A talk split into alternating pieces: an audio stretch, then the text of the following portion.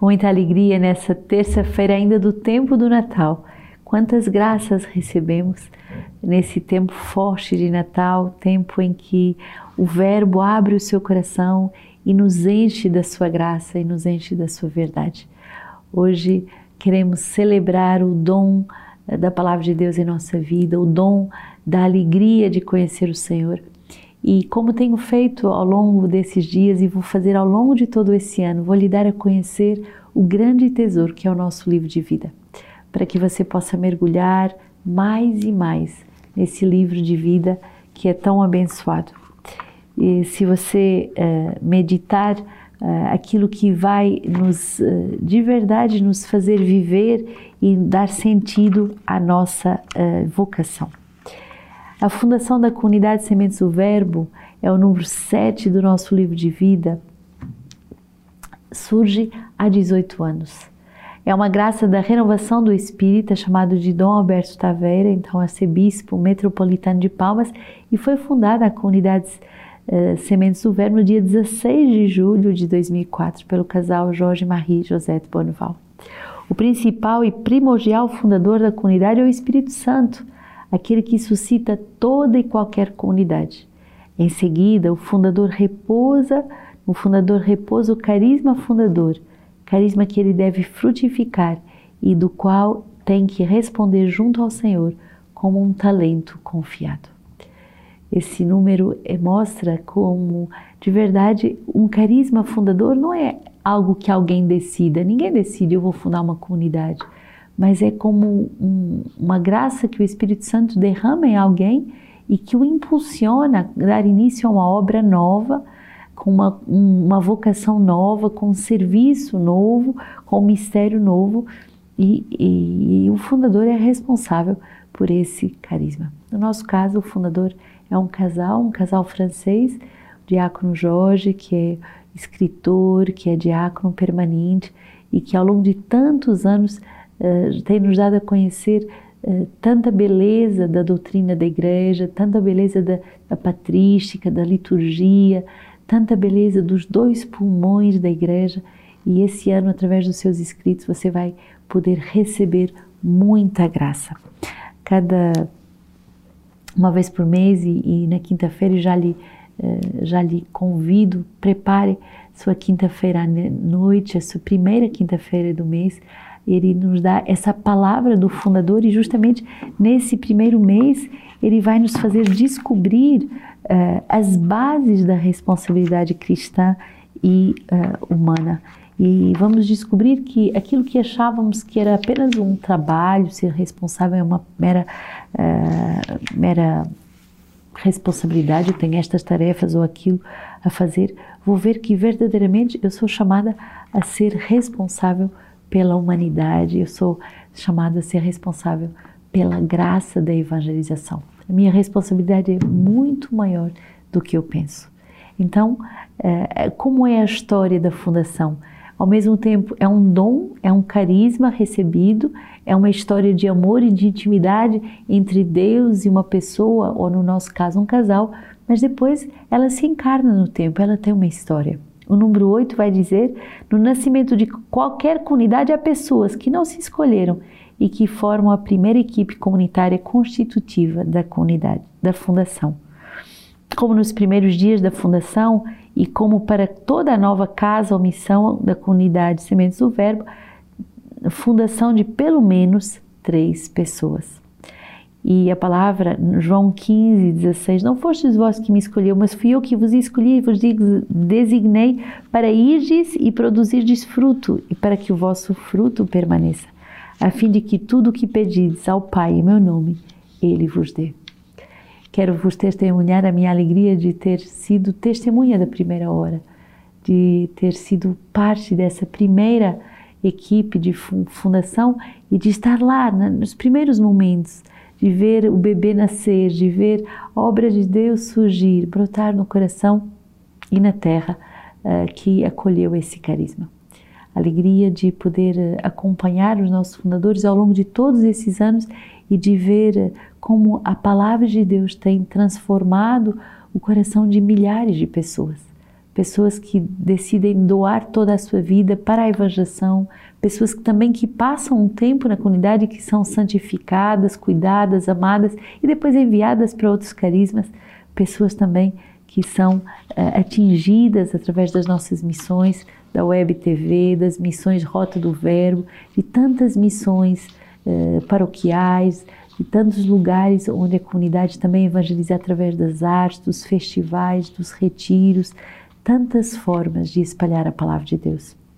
1 João 4, 7 a 10 Caríssimos, amemo-nos uns aos outros, pois o amor é de Deus e todo aquele que ama nasceu de Deus e conhece a Deus. Aquele que não ama não conheceu a Deus, porque Deus é amor. Nisto se manifestou o amor de Deus por nós. Deus enviou o seu Filho único ao mundo para que vivamos por ele. Nisto consiste o amor. Não fomos nós que amamos a Deus, mas foi Ele quem nos amou e enviou-nos o seu Filho como vítima de expiação pelos nossos pecados. A alegria de um chamado é saber que não foi nossa escolha, não fomos nós que decidimos dar a vida. Finalmente, a nossa decisão em dar livremente a vida é apenas uma resposta de uma eleição louca de Deus por cada um de nós. Deus nos amou primeiro. Deus te amou primeiro. E é tão terrível quando pensamos na nossa história de vida e vemos tanto tempo que ficamos surdos ao chamado de Deus, tanto tempo que fomos que perdemos com tantas coisas, tanto tempo que deixamos passar o essencial. E um dia o essencial tornou-se o primordial das nossas vidas. Salmo 71 Ó oh Deus, concede ao teu rei julgamento e a tua justiça ao filho do rei, que ele governe teu povo com justiça e teus pobres conforme o direito. Montanhas e colinas trazei paz ao povo, com justiça ele julgue os pobres do povo. Salve os filhos do indigente, que em seus dias floresça a justiça e muita paz até o fim das luas. Que ele domine de mar a mar, desde o rio até os confins da terra muita paz o Senhor quer dar ao seu povo. O Senhor quer verdadeiramente nos encher com a sua presença e por isso ele nos governa com equidade e por isso Deus nos governa com justiça. Uma comunidade cristã é sempre um lugar onde aprendemos a viver na paz, onde aprendemos a viver de forma ordenada, não de forma anárquica, não de forma inconstante, não de forma louca, mas de uma forma em que nos deixamos governar pela palavra de Deus. Marcos 6, 34 a 44. Assim que ele desembarcou, viu uma grande multidão e ficou tomado de compaixão por eles, pois estavam como ovelhas sem pastor. E começou a ensinar-lhes muitas coisas. Sendo a hora já muito avançada, os discípulos aproximaram-se dele e disseram: O lugar é deserto e a hora já muito avançada Despede-os para que vão aos campos e povoados vizinhos e comprem para si o que comer. Jesus lhe respondeu: Dá-lhes vós mesmos de comer. E disseram-lhe eles: Iremos nós e compraremos duzentos denários de pão para dar-lhes de comer? Ele perguntou: Quantos pães tendes? E de ver. Tendo-se informado, responderam: Cinco e dois peixes. Ordenou-lhes então que fizessem todos se acomodarem em grupos de convívio sobre a grama verde e sentaram-se no chão, repartindo-se em grupos de cem e de cinquenta. Tomando os cinco pães e os dois peixes, elevou os olhos, elevou ele os olhos ao céu, abençoou, partiu os pães e deu-lhe aos seus discípulos para que lhe distribuíssem. E repartiu também os dois peixes entre todos. Todos comeram e ficaram saciados. E ainda recolheram doze cestos cheios de pedaços de pão e de peixe. E os que comeram dos pães eram cinco mil homens. É bonito porque o Senhor vem uh, nessa multidão sem pastor e na sua compaixão ele se doa. Ninguém lhe toma a vida, Jesus se doa livremente. E Jesus se doa não no passado, não no futuro somente, mas ele se doa no presente. A cada Eucaristia nós fazemos essa experiência. É o próprio corpo e sangue de Jesus, é a Sua palavra, é o seu amor que se doa a cada um de nós. E se doa face a tantas acusações. Nessa capa do nosso compêndio que está atrás de mim, você pode ver esse dedo inquisitor que vai acusar Jesus, que vai querer condená-lo. Mas Jesus que se deixa iluminar pela vontade de Deus e que se entrega. Entrega como uma hóstia, entrega como um cordeiro, entrega como alguém que dá a vida, sem cálculos, sem condições, dá a vida por amor. Hoje celebramos Santa Ângela Foligno. Ela nasce na Itália no, né, no ano de 1248, próximo de Roma, uma família muito abastada. Mas, uh, infelizmente, não vivia a maior riqueza que era o amor de Deus. E dentro do, deste ambiente indiferente a Deus e à Igreja, uh, Ângela de Foligno vai crescendo e ela foi para o sacramento do matrimônio, teve vários filhos e depois tanto os filhos como o esposo vão a falecer. E imagine que essa mulher é surpreendida então com um chamado uh, muito uh, louco face à sua vida. Ela vivia uma vida distante de festas, de vaidades, até que ela se sente transpassada pelo chamado de Deus. Ao 40, ao, ao, quando ela tinha 40 anos, ela se abre para esse processo maravilhoso que é a conversão e doa todos os seus bens a Deus, entra para a família franciscana na ordem terceira e vai viver então uma vida reclusa, é, saindo em peregrinação para Assis. Ela vai então ser instrumento de conversão para muitas pessoas e ela leva muito a, a sério a sua vida de conversão. Podemos pedir a Santa Ângela e a tantos santos que não tinham aparentemente razões, nem eram aparentemente preparados para dar a vida a Jesus. Mas um dia, e o dia pode ser hoje, e o dia pode ser através dessa palavra, eles têm o coração transpassado e as suas vidas mudam radicalmente eu quero lhe convidar a fazer dessa campanha de evangelização que é a Lexio Divina, uma campanha que não é só da comunidade Sementes Verbo, mas é também sua.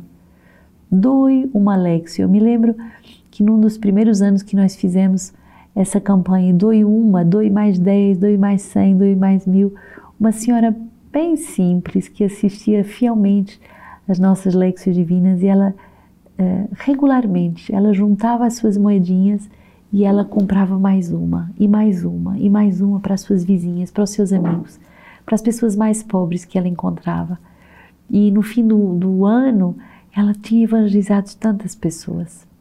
Me ajude, nos ajude a evangelizar.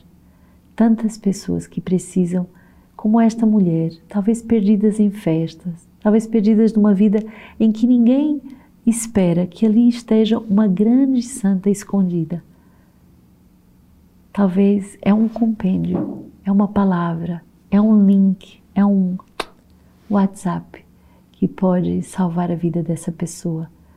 Espalhe a palavra, espalhe a palavra e espalhe os presentes que podem evangelizar. Ajude a comunidade Sementes do Verbo a lançar ainda mais longe a palavra de Deus.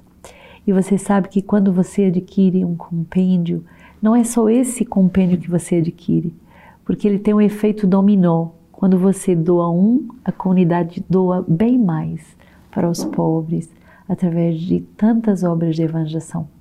Você sabe, por exemplo, que aqui no Rio de Janeiro os moradores de rua fazem Alexio? Muitas uh, vezes as nossas irmãs que moram em Santa Teresa têm uh, o compêndio e ao passarem já já estão há muitos anos que elas fazem isso. Elas doam os compêndios esses moradores de rua que vivem nas ruas e que pouco a pouco vão redescobrindo a dignidade uh, da, da, sua vocação e saem inclusive das ruas. Você sabe também que quando você adquire um compêndio, a comunidade doa 10 nos presídios. Você sabe também que quando você adquire um compêndio, a comunidade vai em lares de idosos, em orfanatos, em lugares onde ninguém pensa em evangelizar para dar a palavra de Deus. Porque é verdade, os pobres precisam de comida, mas mais do que tudo, os pobres precisam de ser evangelizados. Que o Senhor nos dê a audácia de evangelizar a tempo e a contratempo. E por isso nós contamos com você.